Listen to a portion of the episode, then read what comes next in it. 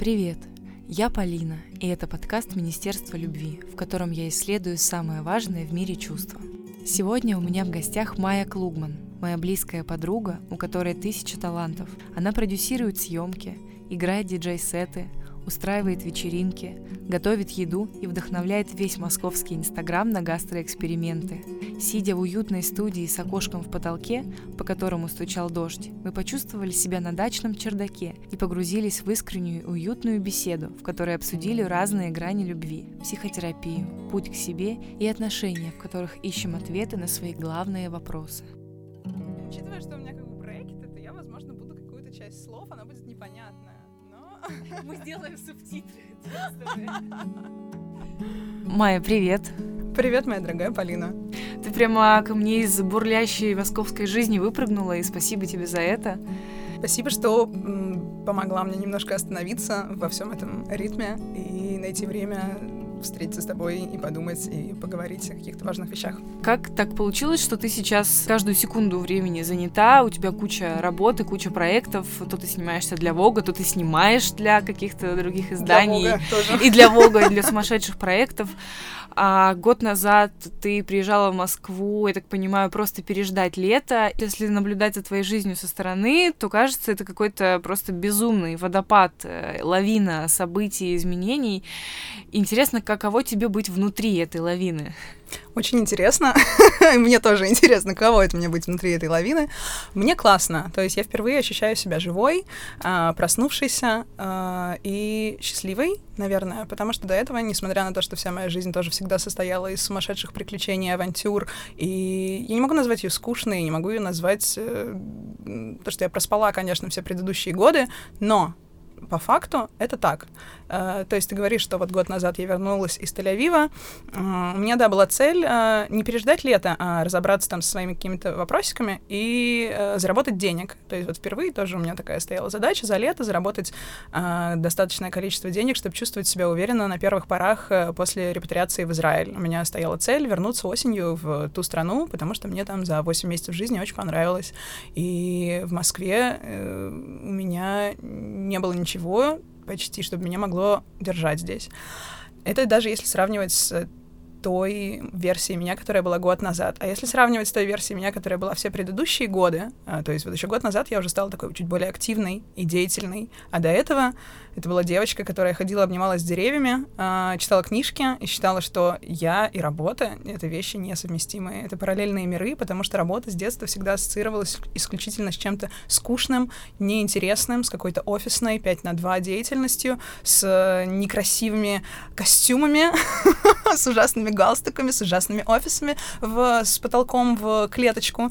Э, и меня трясло. Ну, то есть и для того, чтобы попасть в этот ужасный мир, тебе нужно было отучиться учиться по специальности, пойти работать по специальности. Даже от этих словосочетаний мне сейчас становится скучно и хочется упасть со стула.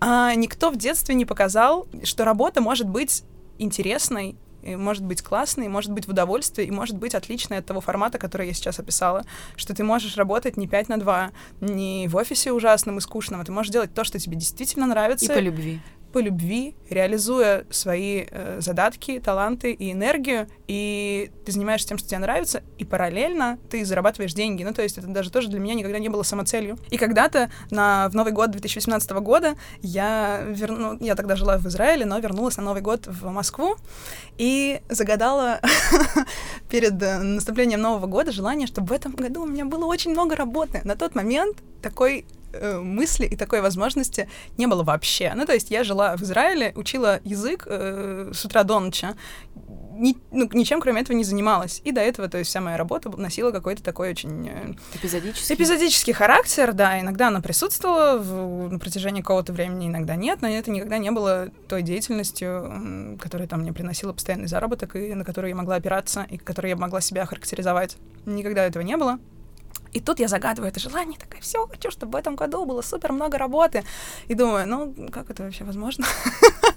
И тут начинается потихоньку, даже в Израиле, в том же самом, начинает появляться какая-то тоже, э, небольш... пусть небольшая, но и работа. Там, начинаю подрабатывать фотографом. Участвую в Тель-Авивской неделе моды в качестве модели. Это, конечно, уже вопросы к индустрии фэшна в Израиле, что такую девушку, как я, они могли взять в качестве модели на неделю моды. Но спасибо им большое за это. А, тоже какие-то диджейские штучки. Э, и потихоньку-потихоньку начинается работа. Потом я возвращаюсь в Москву и иду сначала в Монстерс к своей подруге Лене Павельевой и работаю там буквально несколько недель, понимаю, что, наверное, хочу чего-то другого, ухожу в Outlaw к подруге Диляре и другу Максу, и работаю с ребятами. Вот как раз-таки все лето и до февраля этого года. И это уже было супер классно. То есть э, я впервые работала в офисе. я ездила впервые 5 на 2. Тем более офис был на заводе. Офис был на заводе, была прекрасная заводская столовая, а, которую я любила всем сердцем после Израиля когда ты можешь поесть три блюда на сумму 239 рублей из пюрешечки, сосисочки и там супчика, и ты такой, вау, я люблю эту жизнь, да.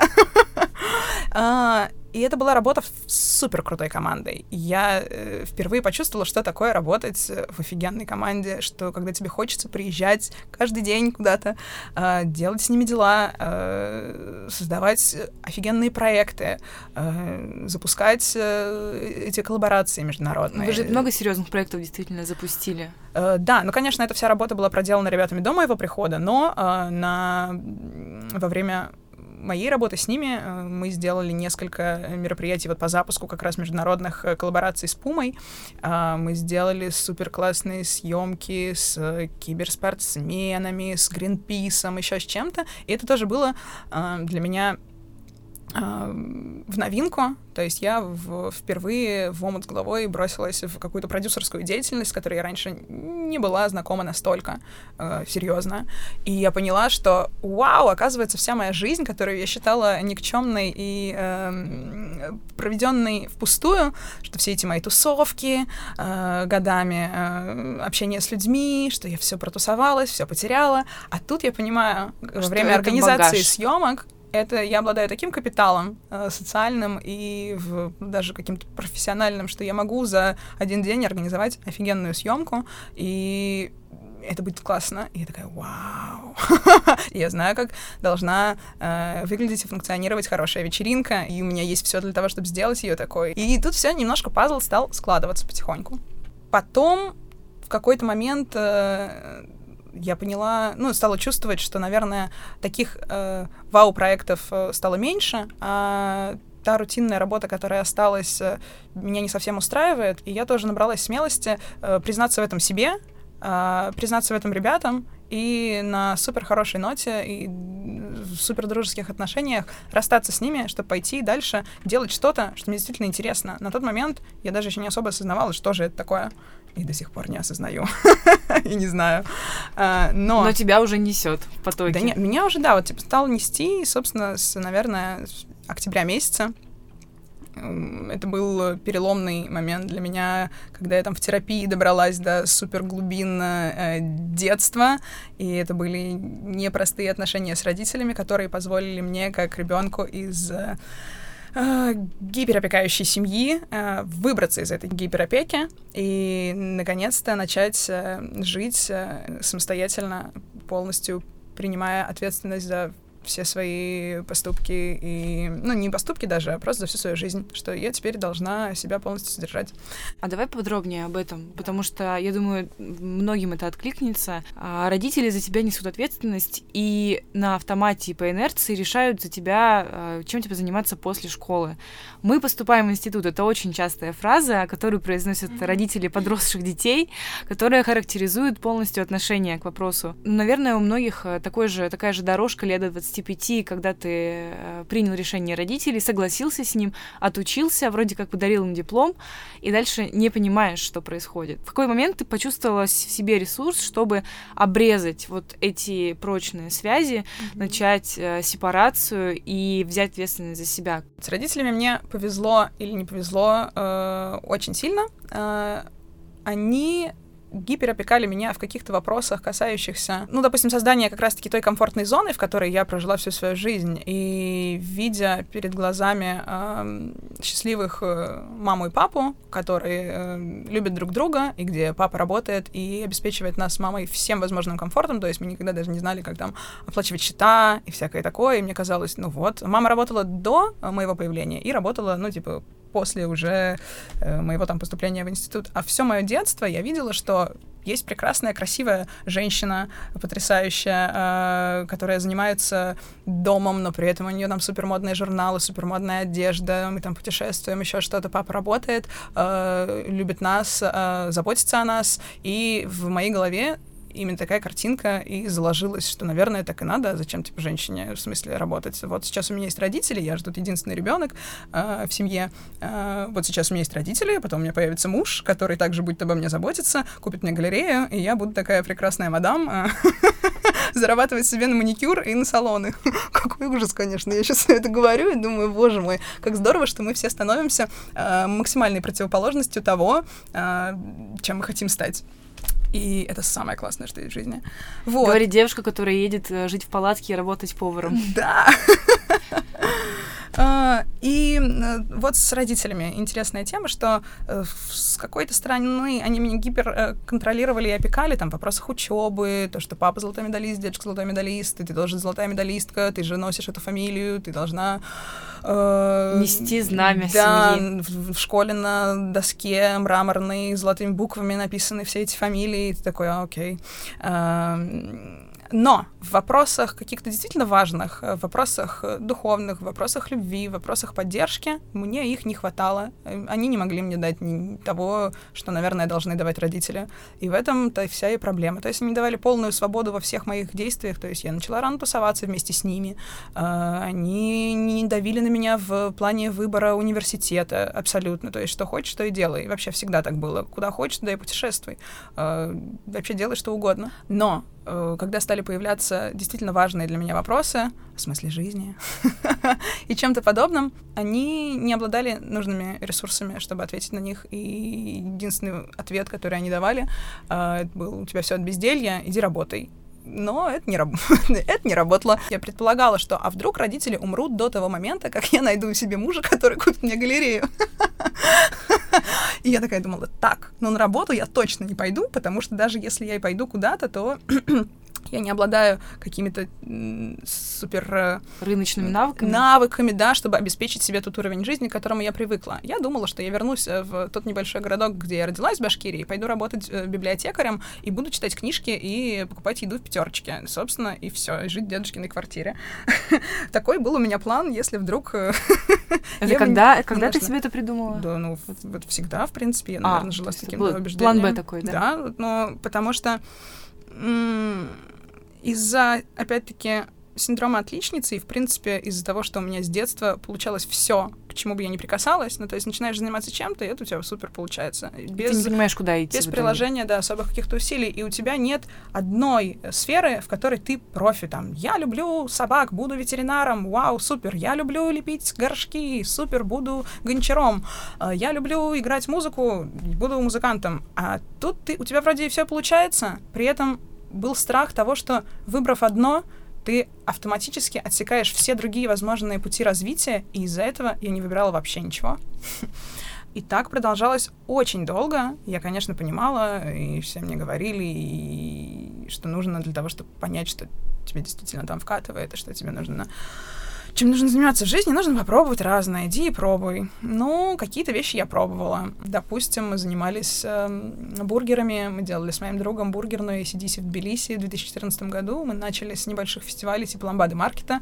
Я встала ему помогать э, на первую ламбаду, и мы думали, что просто постоим, покрасуемся, э, поготовим 10 бургеров для своих друзей.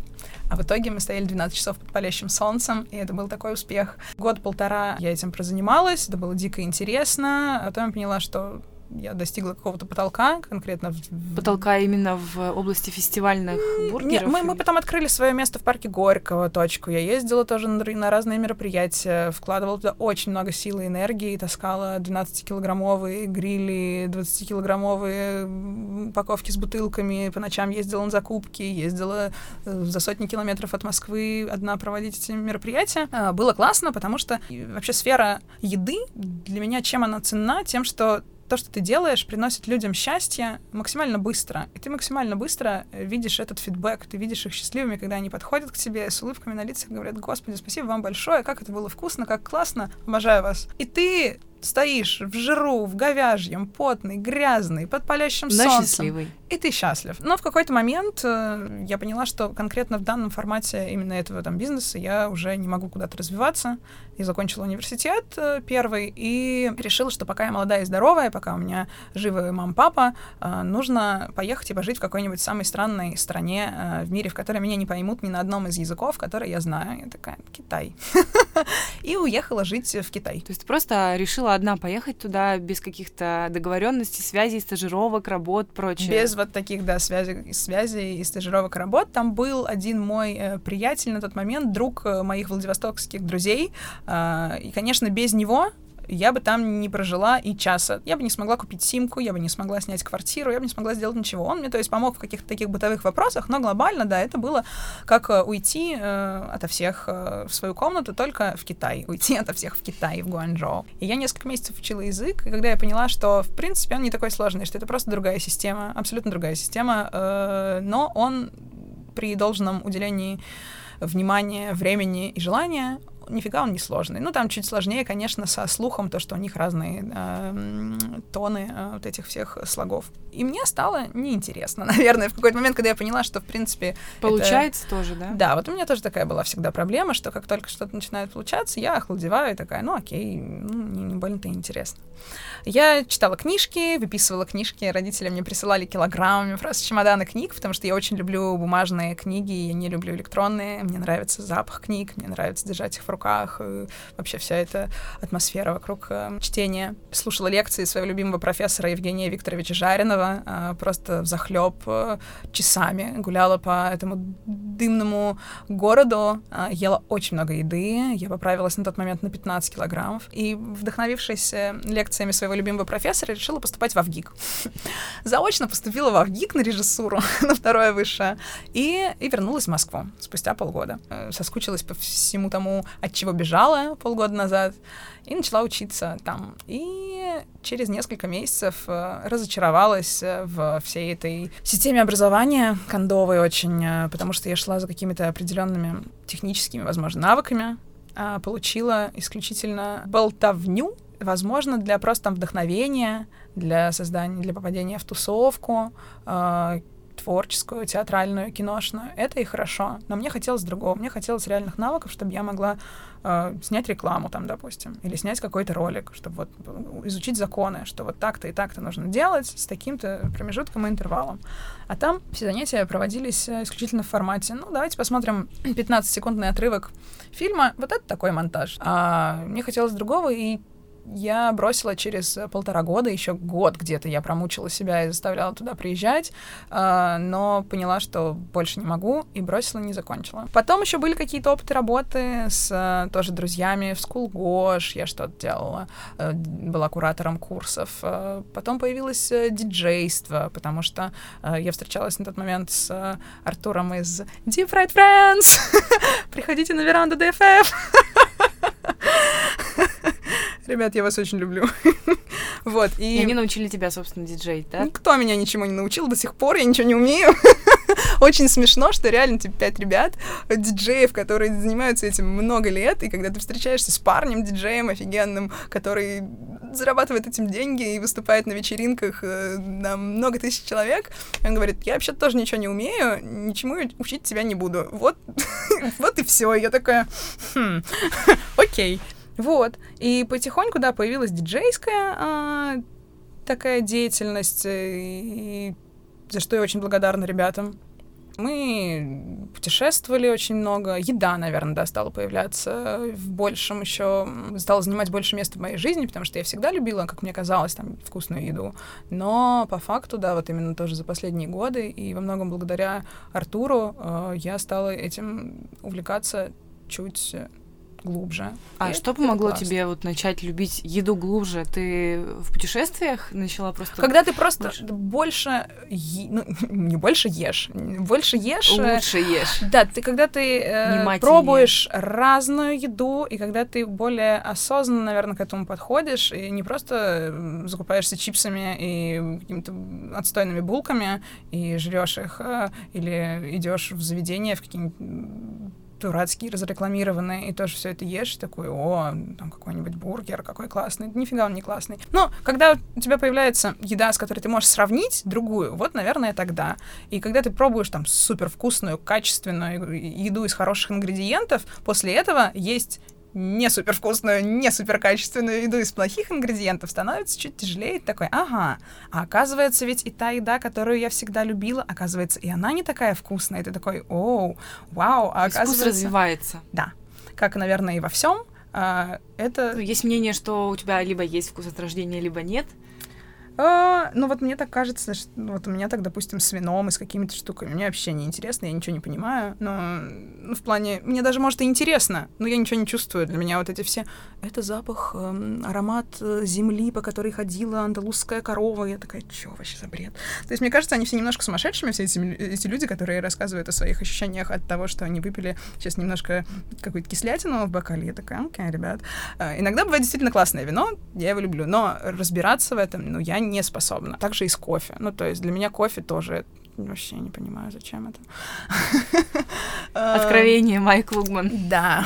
Иногда попадается какой-то классный, но опять-таки у меня нет желания э, в этом разбираться. А еда это понятно, вообще какое-то такое удовольствие, удовольствие, и через еду ты понимаешь культуру э, страны, в которой ты попал, и людей, и в общем, еда — это ну, вообще очень люблю. Вот сейчас у меня аж сердечко остановилось, как я люблю еду. Слушай, а когда у тебя начался прям а, суперактивный период увлечения едой, когда ты стала не только пробовать и изучать, но и а, транслировать своим подписчикам, например.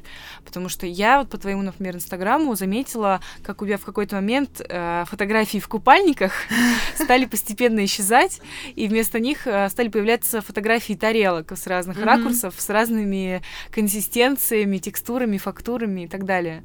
И видно, с какой э, страстью и почти что ревностью ты пишешь о еде, насколько это важно для тебя. И, возможно, это как раз тот твой самый язык любви, сказать «я тебя люблю», с помощью вкусного, вкусно приготовленного мороженого, шакшуки, теплого хлебушка.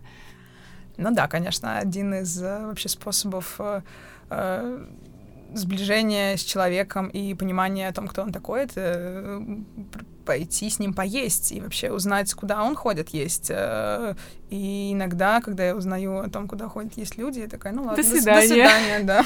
Приятно было познакомиться.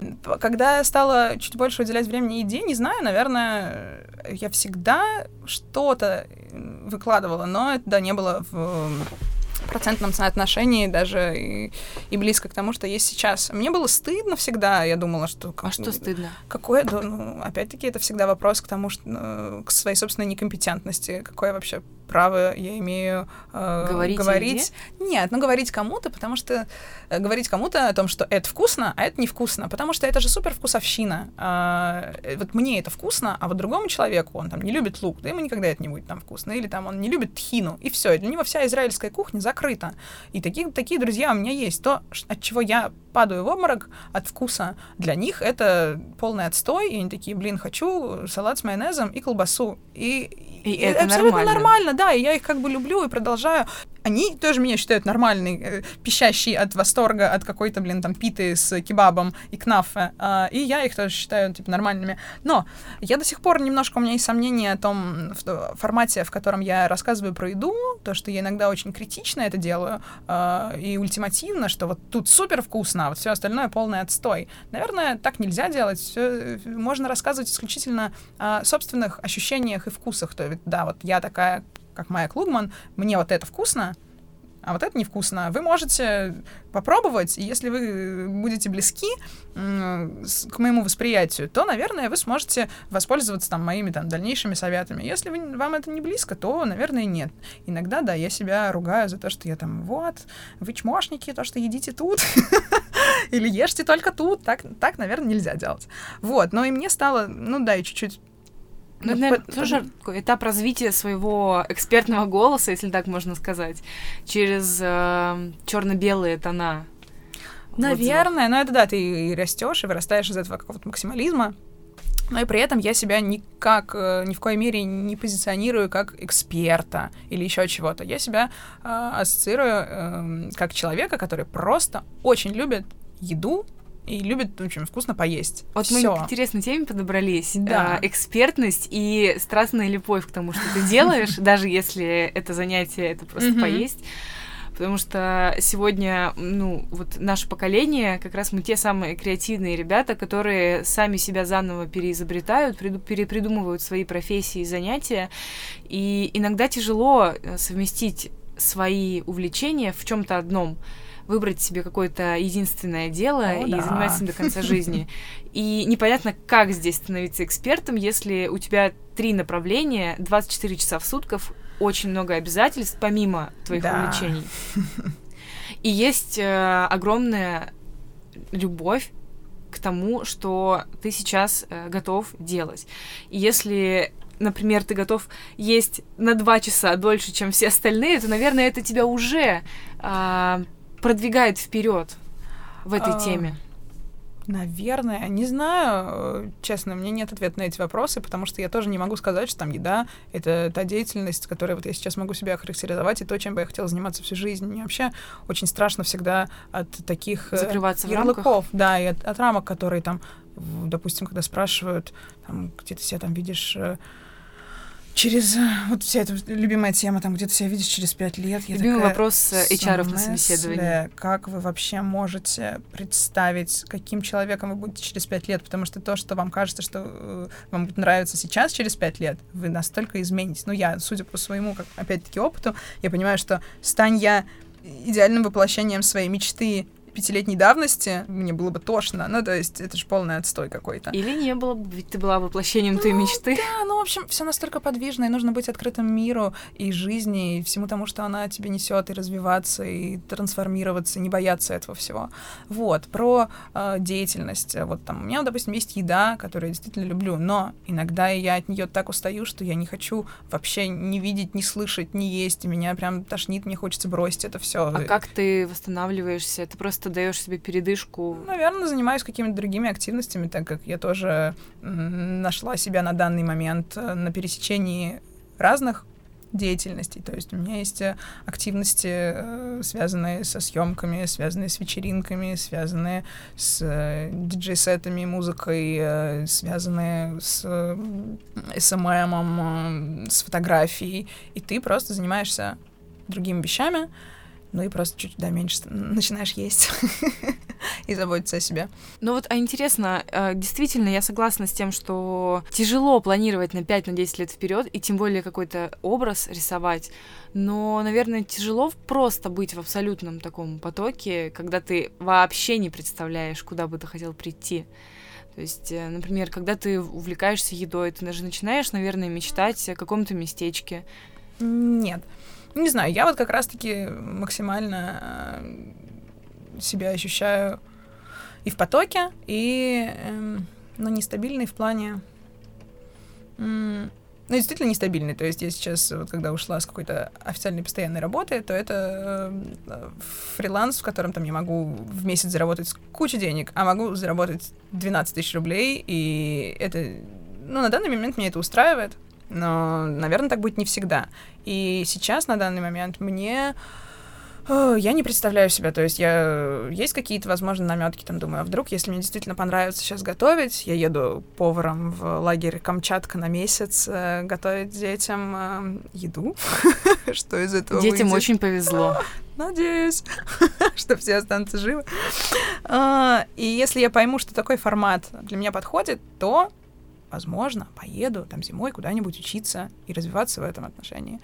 Э, мечтать о том, что у меня будет какое-то свое место, ну, это из разряда хочу быть голливудской актрисой, там хочу открыть джелатерию когда-то. Ну, то есть, да, случится это, ну, случится. Но э, у меня, у меня нет таких С доверием целей. к этому. Да, я отношусь вообще, в принципе, с доверием, потому что все, что произойдет, все будет классно. Я уверена, что все будет классно. Я знаю, что так будет. И знаю, что все, чем бы я ни занималась, потом в какой-то момент сложится очень классный пазл, поэтому я просто занимаюсь. Э, и как раз-таки из вот такой Аленушки на печи, которая пролежала там не 33 года, конечно, но э, достаточно, я превратилась сейчас в человека, который берется вообще за все, что появляется в его жизни, и это супер. Когда я впервые осознала, что это такое, когда ты реализуешь просто свою внутреннюю энергию, занимаясь теми делами, которые тебе вкатывают, те деньги, которые ты получаешь, эквивалентны тому удовольствию, которое ты получаешь э, от этой деятельности, и я такая, вау, так можно было? Вот так было можно, честно. Я там чуть не прослезилась, когда за первый месяц заработала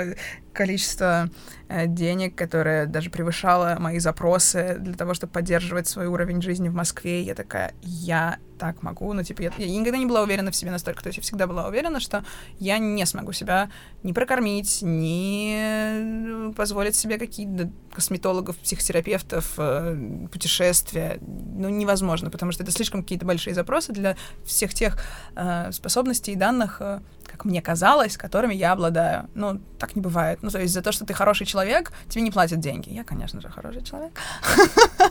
И всегда мне все такие, ну ты же такая хорошая. Я такая, ну да, но за это не платят деньги. И тут я понимаю, что, ну, помимо всего этого, у меня очень много энергии, которую я могу прикладывать к разным вещам и создавать что-то очень красивое, нужное, а, как. А, и классно. Ну, то есть, да, для меня, наверное, еще критерий э, тех... Соответствие внутренним ценностям твоим? Да, то есть все, что я делаю... А какие они, кстати? Вот свет, красота и любовь. Наверное, вот так бы я хотела себя описать э, вообще все, что меня окружает. Для меня это действительно очень важно. Ну, там, когда мы делаем съемки с моей подругой Машей, мне очень радостно, что это красиво, что мы просто приумножаем количество красоты в этом мире и немножко, возможно, прививаем ее даже кому-то, транслируем. Это так, так здорово. А какая была ваша первая съемка? Вообще, началом этой всей нашей совместной работы с Машей можно считать мою влюбленность в нее, когда я впервые пришла к ней домой для того, чтобы она меня сняла для какой-то там своей съемки э, ювелирных украшений из Екатеринбурга, и я увидела ту красоту, которая ее окружает и которую она создает сама просто прикосновением э, своих рук, взгляда и чего-то прочего, я офигела, что так можно. Ну, то есть для меня всегда казалось, что там дом, допустим, вся история с домом. У меня сложные отношения с домом, потому что мы все, все детство переезжали, и нет какого-то места, куда я могу приехать, и такая, о, я здесь выросла. Назвать своей норой. Да.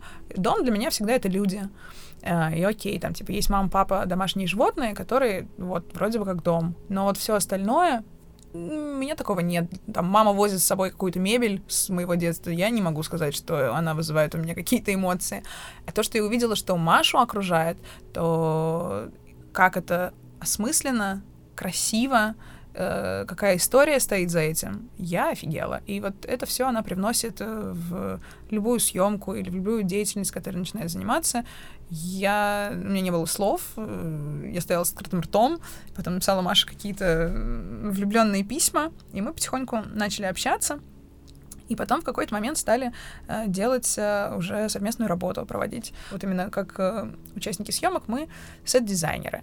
Это те люди, которые ответственны за весь реквизит, э, за то, как будет выглядеть э, все на фоне чего будут снимать там моделей, э, актеров и всего-всего-всего. И когда ты находишься по другую сторону баррикад, когда ты модель, когда ты фотограф, когда ты видеограф, ты вообще не задумываешься о том, что то, куда ты приходишь, вообще-то результат работы. Огромной команды. Огромной, во-первых, команды, и это результат такого труда каторжного, что это вау. И ты такой весь, а, ладно, там я модель, там поснимаюсь, или там я фотограф, видеограф, там еще вообще не обращаешь внимания на тех людей, которые бегают вокруг и поправляют что-то, и такой весь из себя классный. Тут ты оказываешься по другую сторону и прочувствуешь на своей шкуре, насколько это тяжело, э, но ответственно, но при этом дико интересно и классно. Э, и для моей вообще для моего, наверное, психотипа э, вот эта нагрузка э, странная, нестабильная, когда тебе нужно там за несколько часов найти то, чего не бывает на свете. И такой, да, окей. Или, ну, выдумать из тех э, ингредиентов, которые есть, э, создать э, замок Барби. Барби. Да, ну, в общем, что, что угодно. И такой, блин, это же невозможно. А потом ты сделала, такой, да, класс, это возможно. И, наверное, самая такая съемка, после которой я поняла, что это мне подходит, мы снимали огромный ролик для одного косметического магазина, э, видеоролик, и там я проездила на рынок садовод в минус 20, ну, в общем, где-то там что-то все искала, обморозилась, проводила терапию в машине в этот же день, потому что она у меня стояла по расписанию. Э, потом мы сутками не спали в холодном павильоне, все делали. Э, и я поняла, что когда ты получаешь результат, и все это заканчивается, ты опять-таки супер счастлив, так же, как, наверное, когда ты готовишь еду для людей, и они приходят к тебе с эм, фидбэком. Вот, да. После этих всех реклам никто к тебе не приходит особо с фидбэком, но э, когда ты видишь э, то, что ты создал красоту, для меня это очень важно и ценно. Вот, создание красоты. Хотя с вопросом красоты у меня э, все очень сложно. Я вот последние особенно годы столкнулась с э, гипер какой-то инфляцией всех этих э, понятий и представлений. Особенно Что в отношении, ты имеешь в виду? Ну, в отношении, наверное, собственной красоты больше, потому что вот создавать красоту еще в чем-то я понимаю, наверное, как это работает и для чего это нужно. А в отношении там, собственной красоты, потому что я вот как ребенок тоже мамы, которая была всегда самой красивой, обложенной там журналами и самой красивой одеждой и всем прочим, и я всегда стремилась быть красивой, и мне казалось, что вот ты будешь красивой, это был то... определенный стандарт для тебя, да? Ну, что, да, что все будет хорошо. Ну, то есть женщина там должна быть красивой, и меня там полюбят, только если я буду красивой. Если меня не любят, наверное, я недостаточно умная, недостаточно красивая, недостаточно еще какая-то. И я там стремилась, э, вот, наверное, быть э, супер красивой. А когда отпустила? Да вот сейчас отпускает, наверное, вот последние как раз-таки годы, потому что, окей, ты стала. Ну, то есть я действительно там, ну, понимаю, и принимаю, что да, наверное, я красивая. А, Но до сих пор сложно сказать, это серьезно, да? А, ну, потому что, во-первых, конечно же, красота это не только про внешность, но э, в, когда ты получаешь фидбэк от общества, Uh, это все в основном про как раз-таки внешние твои данные. Допустим, ты приходишь куда-то, и тебе сотни людей, о, господи, какая ты красивая, все расступаются, падают, и ты такой, uh, спасибо. Ну, что? А что ты можешь сказать в ответ на это? Тебя не начинают любить за то, что ты, ты красивый. Ты не справляешься с какими-то своими трудностями в жизни, потому что ты красивый. То есть в какой-то момент даже вот все мои изменения с имиджем, попытка стать, как бы это смешно не звучало, менее красивой, э, потому что я устала от того, что единственное, типа, что я получаю какой-то там фидбэк на все какие-то свою деятельность, там тот же самый там Инстаграм или еще что-то. Ой, какая красивая! И ты такой, да, блядь, Ой, простите, я забыла вообще сказать, что я очень люблю материться. И так как это вообще программа про любовь, а любовь — это принятие себя таким, какой ты есть, и других какими, какие они есть, то я надеюсь, Полина простит мне то, что ее подруга очень любит э, материться. Я, кстати, продержалась довольно долго, ни, ни разу ничего не минут. сказать. Да. Я очень люблю материться, мне нравится, я считаю, что это экспрессия, и, ну, это классно. Feel free. Спасибо, Полин. Вот. И я очень устала от этого всего, что меня воспринимали исключительно как красивую мордашку, хотя глобально, ну, как бы я к этому там шла всю жизнь, что, типа, вот стать такой какой-то э, малышкой. Мне кажется, это классическая история, когда ты очень чего-то хочешь, э, и ну, ставишь себе это целью Мгм. какой-то глобальной, да, достигая этого уровня, ты оглядываешься назад и понимаешь, и это все. Конечно, есть, ты правильно сказала, гиперинфляция происходит. Я не могу здесь сказать, что я в своем инстаграме собирала кучу отзывов про свою красоту, но я пойму тебя с точки зрения волос, потому что Мгм. мне всегда очень легко было закрыться кудряшками Мгм. и, ну, и собрать комплименты и отвлечься от своего лица, от своей личности. И когда я просто побрилась на лысо на Бали, я впервые, блин, увидела форму своего черепа, кака- какая на самом деле моя голова, какие черты моего лица, и, и где я в этом всем, и что я не девочка-припевочка, которая бегает и может э, всем делать хорошо, а я молодая женщина, у которой есть свой характер, и которая имеет право, блин, его проявлять. Да. И которая красива не из-за волос. Не из-за волос. Абсолютно. И не из-за какого-то образа социально одобряемого. О, да, к интересненькой теме мы подобрались. Ну, мне кажется, тебе реально есть что сказать об этом, Да. потому что, ну, ты сказала, что всегда была в тусовке. А, Быть в тусовке — это очень многое значит, особенно для тех, кто был не в тусовке.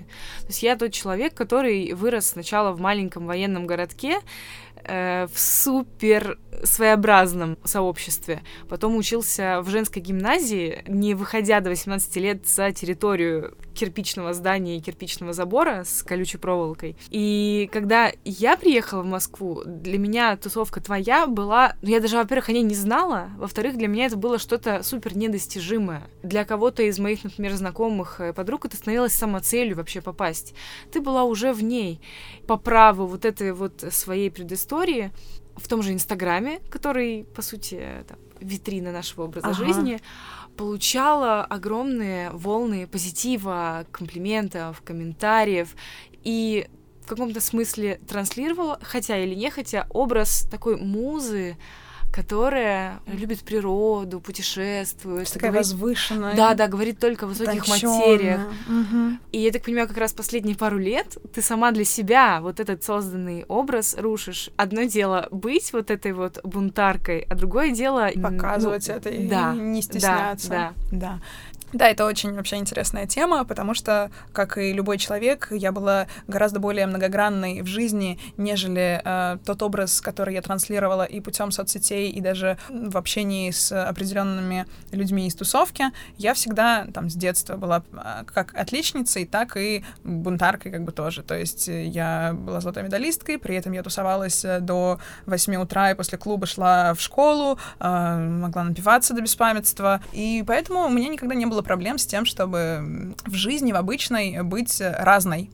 А, Но, э, опять-таки, из-за детства, из-за чего-то еще, из-за социально одобряемых всех штук, мне казалось, что транслировать нужно исключительно хороший образ, исключительно себя красивую, с исключительно правильных ракурсов. Не дай бог, туда попадет что-то, что, как мне кажется, некрасиво, какой-нибудь некрасивый дверной косяк или некрасивая э, коробка пластиковая в, в- в- кадр. А Господи. это еще кусочек целлюлита на ноге. Все подумают, да, что я ужасная, там, или еще что-то, или там, если вдруг я напишу свои мысли, как-то искренне все подумают, что я дура, господи, какой ужас, нет, нет, нет. И поэтому все это было очень рафинировано, а, вылизано а, и отражало исключительно одну сторону меня, которая, конечно же, есть.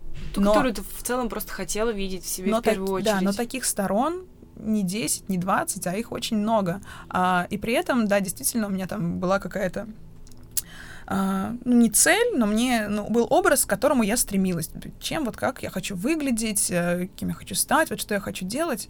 И как раз-таки, да, э, несколько лет назад я поняла, что я, в принципе, в этом образе, ну, в этом образе, вот я, я дошла. То есть у меня там прекрасный молодой человек, у нас красивый дом, э, мы путешествуем, мы вкусно едим, э, я не работаю, как мне, э, конечно же, на тот момент казалось это прекрасным. А, и все замечательно. И вот я такая вся красивая, у меня такой прекрасный Инстаграм с таким изысканным образом самой себя. Вы и так меня все любят. Все Да. так хорошо, и ты гипер несчастлив. И ты лежишь в депрессиях, и, и и все лежат в депрессиях, и ты такой, что-то не то. Но вот вроде бы же я пришла к тому, к чему стремилась, и вот у меня самый лучший период жизни, э, живи да радуйся, а ты очень несчастлив. Потом вот я уехала в Израиль, опять-таки, от того, что у меня были проблемы. Ну, типа, у меня не было в Москве никакой самореализации. А, и я уехала, опять-таки, как и в Китай, просто попробовать э, пожить, поучиться в другую страну. И там там из... ты прожила дольше, я так понимаю. Да, я там прожила 8 месяцев, учила язык, который мне действительно вкатил, и который э, абсолютно новый. Когда начинаешь изучение нового языка во взрослом возрасте, твои мозги начинают работать по-новому, открывают тебе твои новые возможности, и это супер классно. Э, там же у меня нач- на- начались занятия впервые с моим терапевтом, и это тоже одна из причин всех моих изменений, которые произошли со мной за последнее время.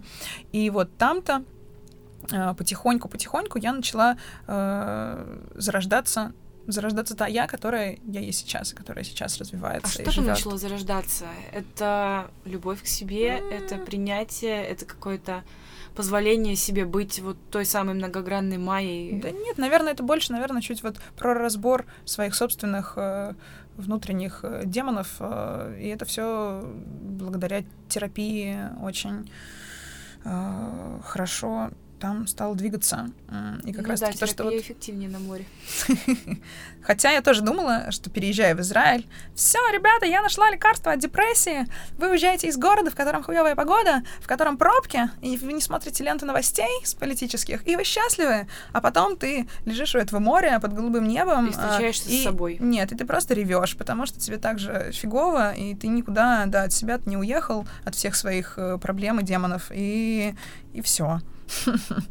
А, ну вот, терапия мне помогла, я вот вернулась, и, собственно, то, что я даже пошла работать э, э, летом прошлым, это тоже следствие терапии. Я такая, вау, класс, здорово. Отношения там тоже улучшились как-то, но в какой-то момент я поняла, что так или иначе я все равно окружена зоной комфорта из родителей, из молодого человека, из, из, и опять-таки из, того, из того образа красивой девчонки, э, хорошенькой для всех, да, которая все восхищается, какая, какая хорошая девочка. И вот, и я очень всего этого подустала, ушла от всех, от родителей, от молодого человека, от образа хорошей девочки, от э, образа принцессы с длинными волосами, в котором я прожила всю свою жизнь, которую я так любила и думала, что никогда я не расстанусь со своими волосами. Это ж мама такая, о, это моя гордость.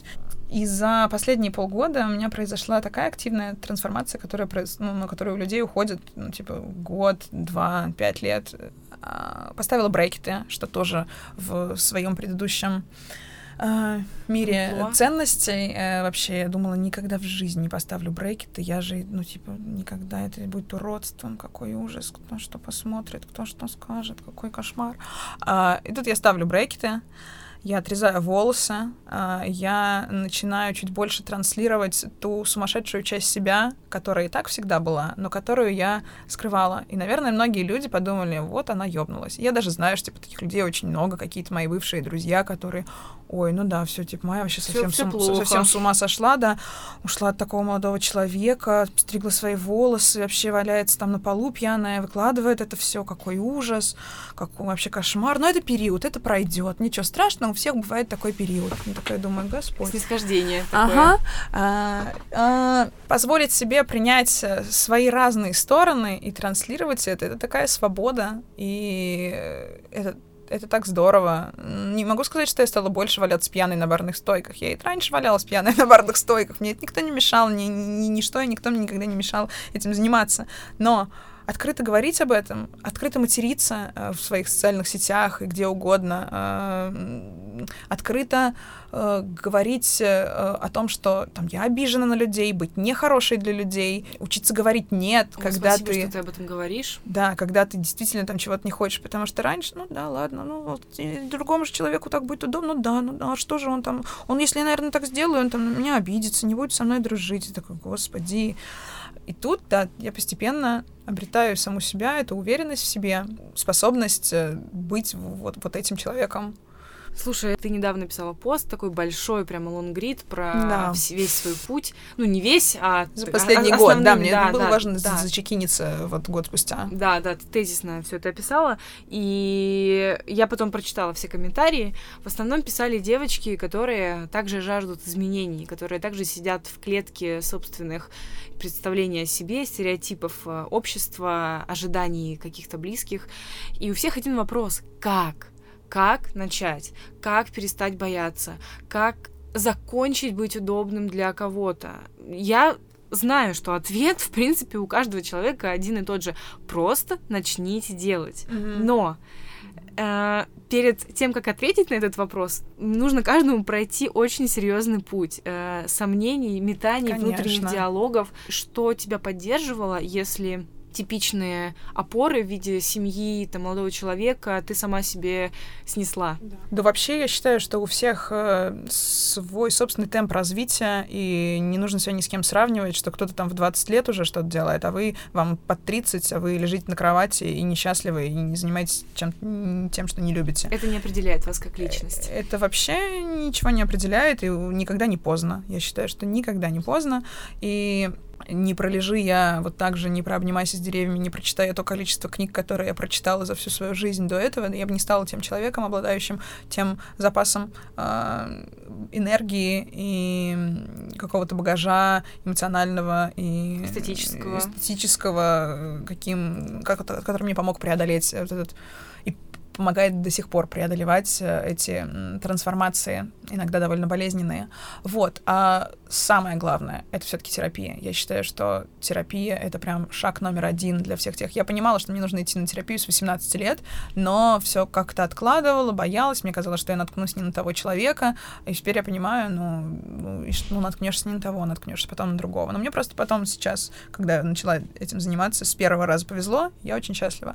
И первый шаг — это терапия, потихоньку. Потом это любая, там, я не знаю, какая-то вот работа, а, а, потому что как я вообще стала э, чуть более самостоятельной и научилась принимать решения, потому что я еще весы, и мне всегда очень сложно. Я иду в магазин за тем, чтобы купить себе йогурт, останавливаюсь там на полчаса, чтобы выбрать между тортом, э, куриной колбасой или там еще чем-то, или пиццей, и стою, и выхожу в итоге вообще либо ни с чем, либо с газировкой. Вот, и это на примере еды, в принципе, все, что у меня всегда происходило с выбором. Вообще никогда не умела выбирать, это меня вводило в какие-то панические атаки, ну, доводило до панических атак, это ужасно.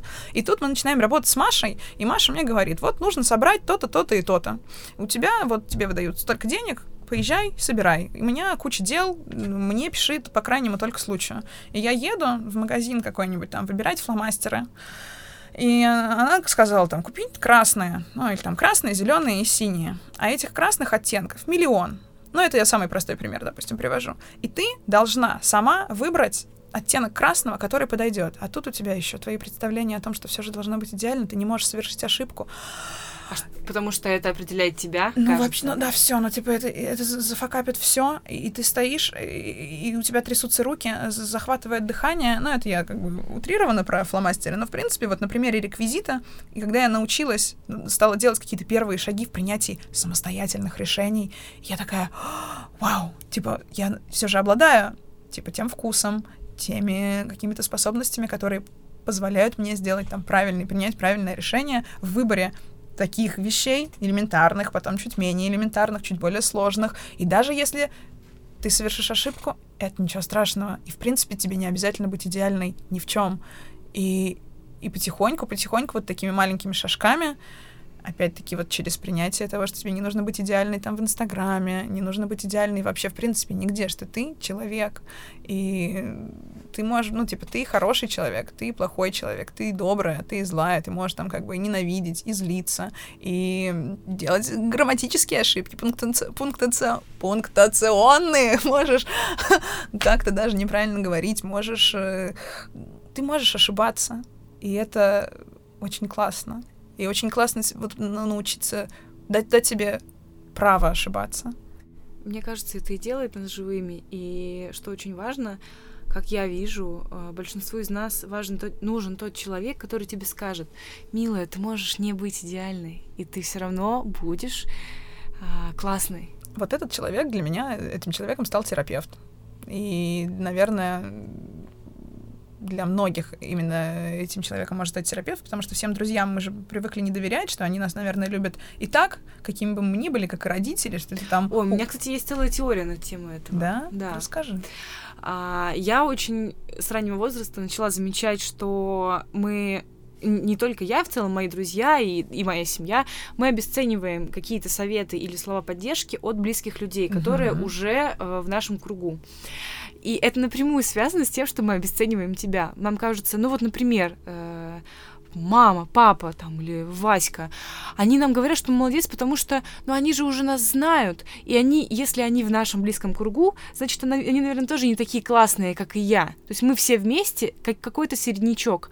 А вот есть в другом сообществе, где-то за той границей, есть какие-то волшебные э, сферические кони в вакууме, единороги, которые гораздо круче. И вот если они придут, нам скажут, то тогда это будет ценно. Тогда мы это возьмем во внимание и будем это использовать.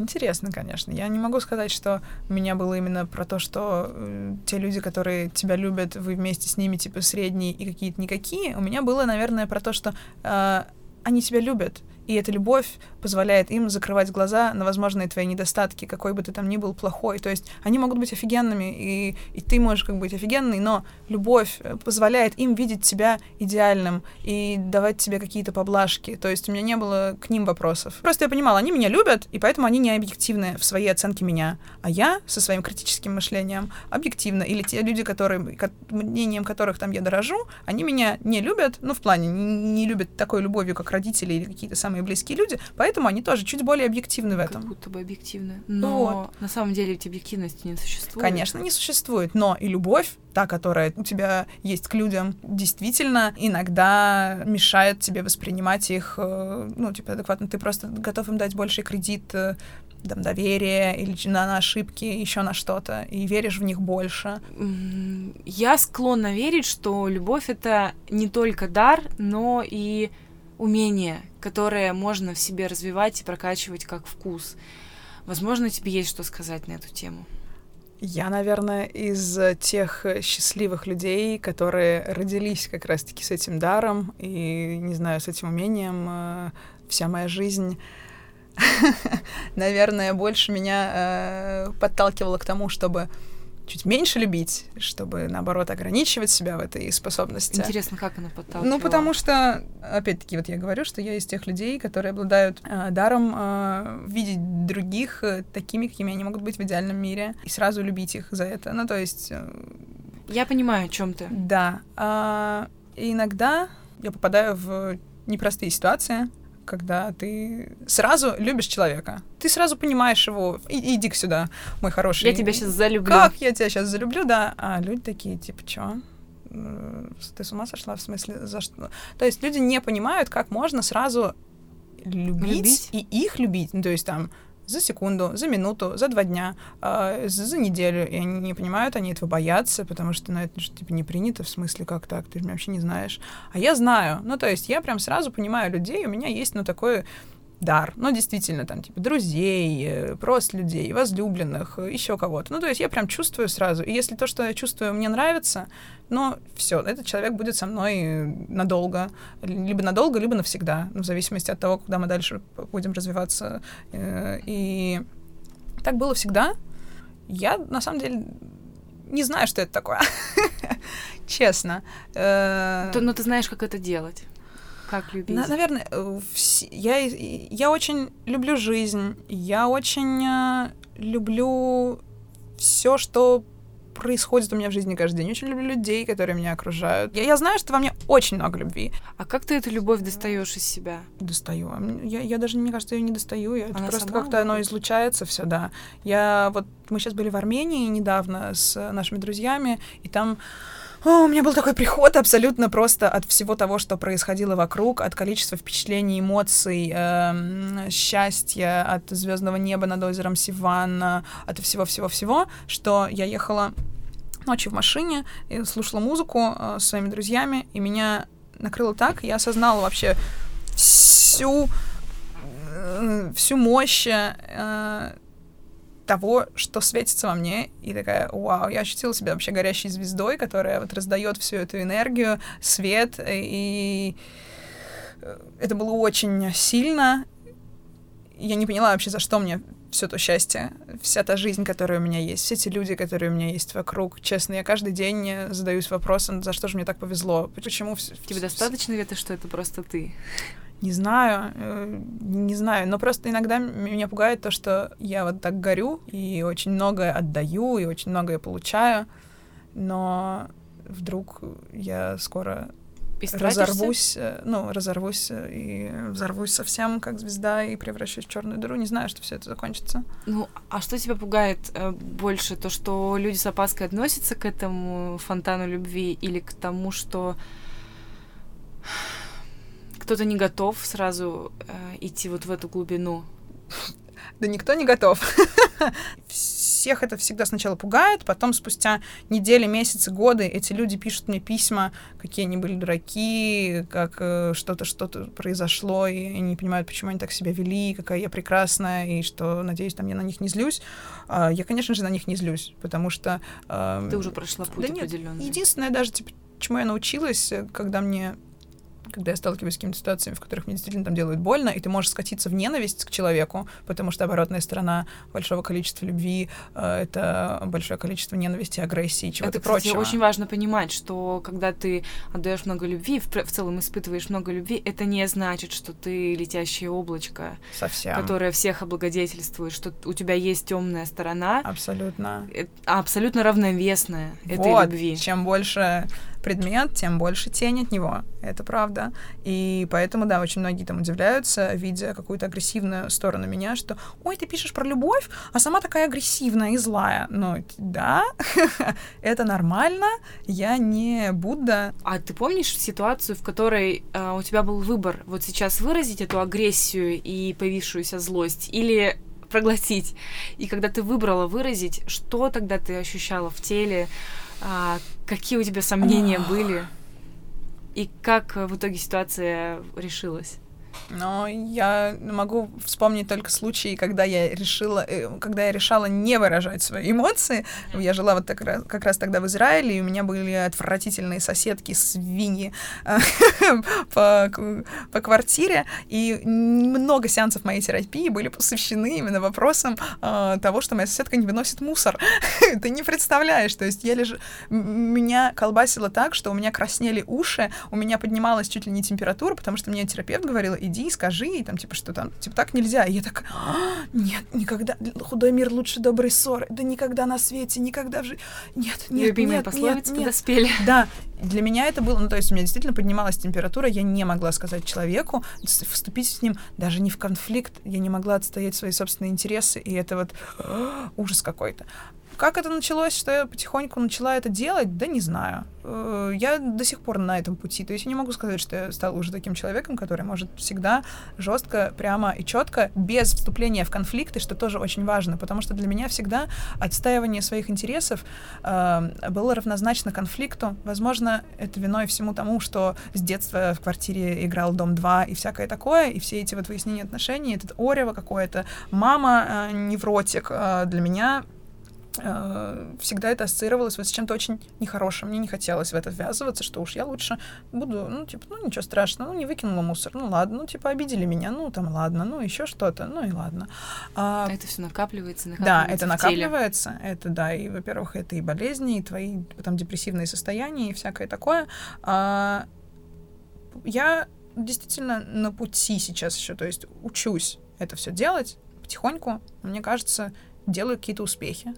Это очень интересный путь э, к той себе, которая будет любить себя и будет самодостаточна, опять-таки вот это слово, и делать те свершения, открытия и трансформации под эгидой любви к себе. Уже потом этой любви там не станет меньше для других, станет только все лучше.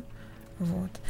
Интересно, сколько ответов на самом деле кроется в самих словах, если их произносить медленно да. и с вниманием. Самодостаточный. И ты такой, хм, Поэтому мне всегда нравилась этимология и Олимпиада по русскому языку.